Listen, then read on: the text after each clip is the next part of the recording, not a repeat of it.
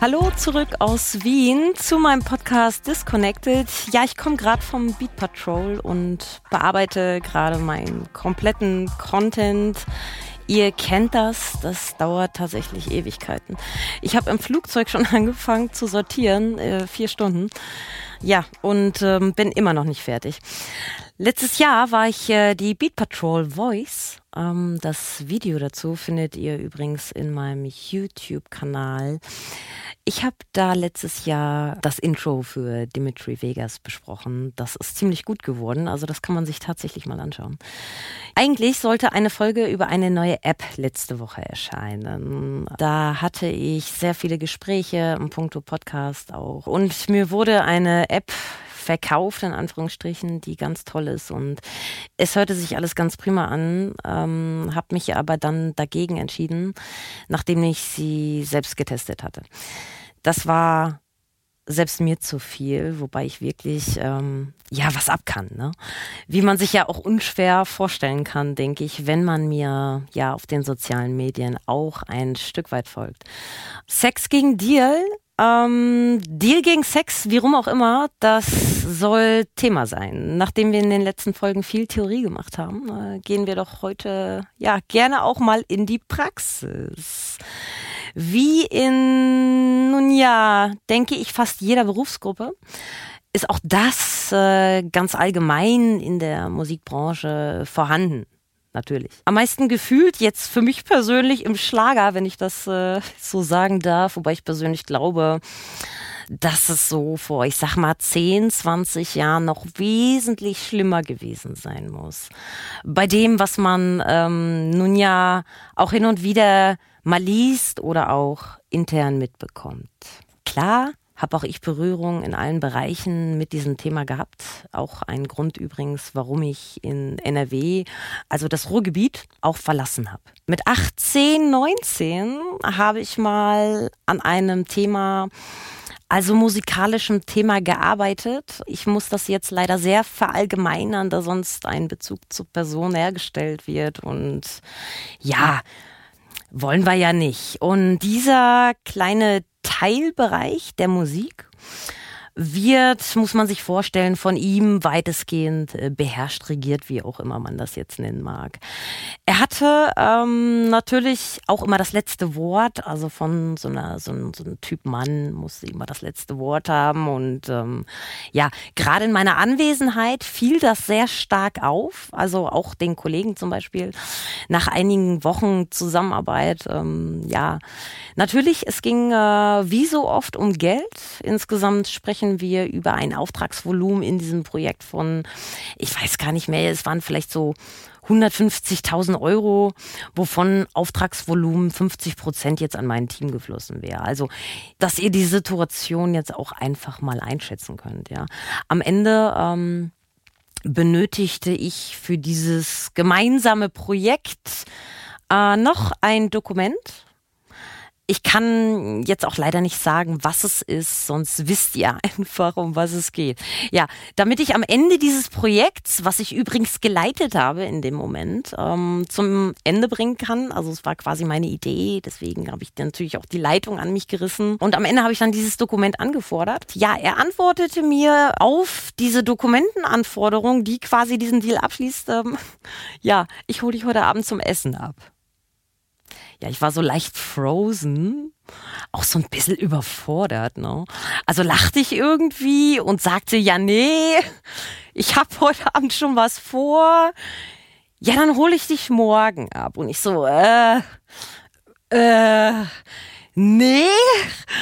Ähm, ja, also wir können irgendwie gerne einen Termin ausmachen, wenn du noch irgendwie was brauchst oder so ja, ja, dann komm nächste Woche Freitag doch äh, auf die Release-Party von Künstler XY. Wir sind alle da. Ich schreibe dich da auf die Liste.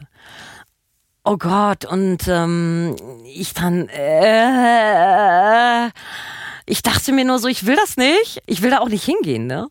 In der Zeit habe ich ein anderes Genre gemacht. Ja, ich kann das jetzt anders irgendwie nicht sagen.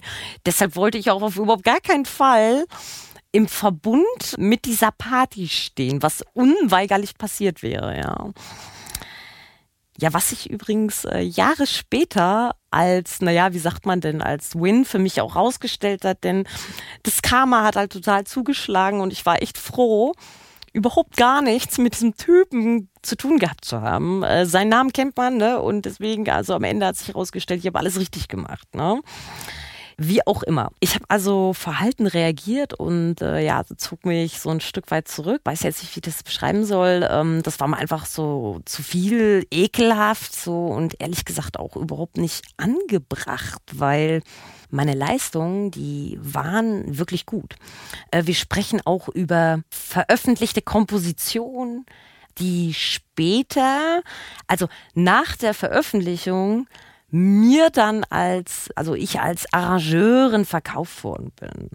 Wobei es meine Kompositionen waren, ja.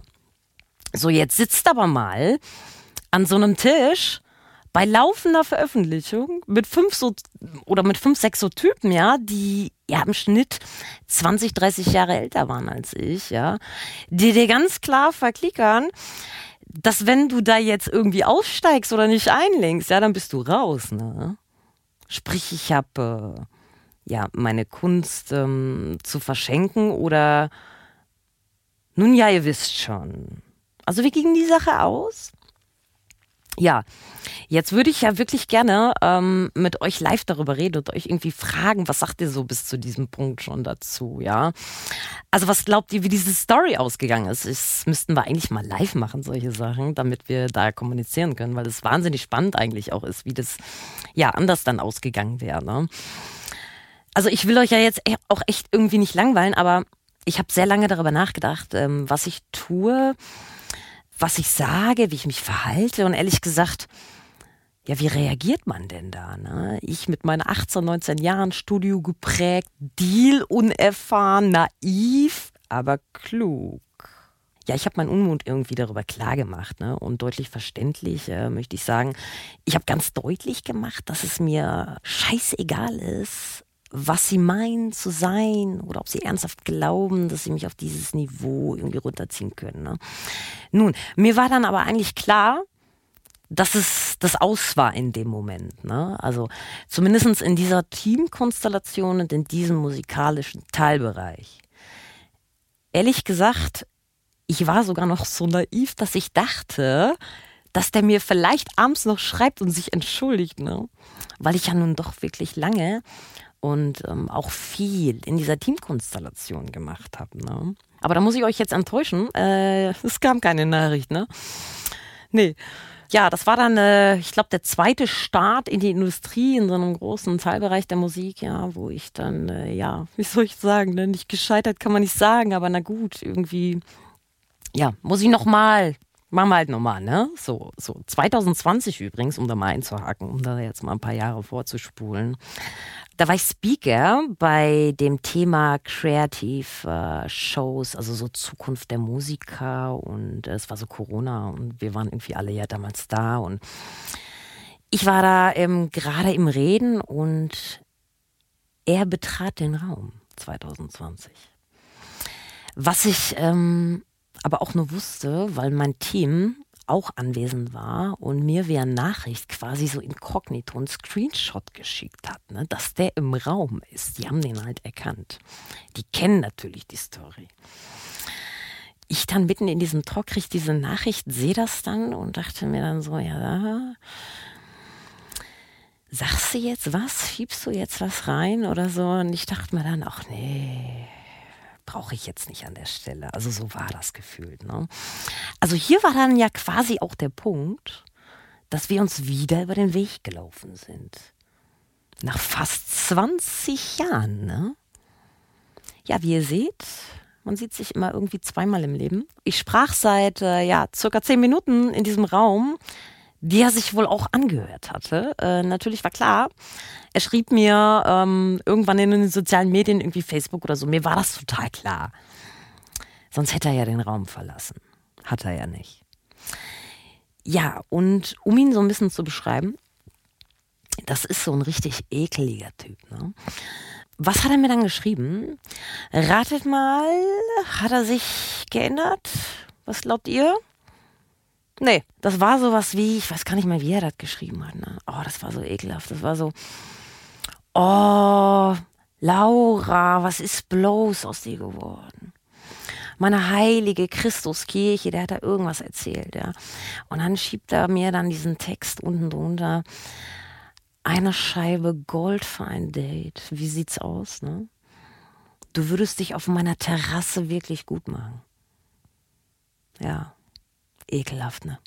Widerlich. Das war übrigens nicht das erste Goldangebot gegen Sex.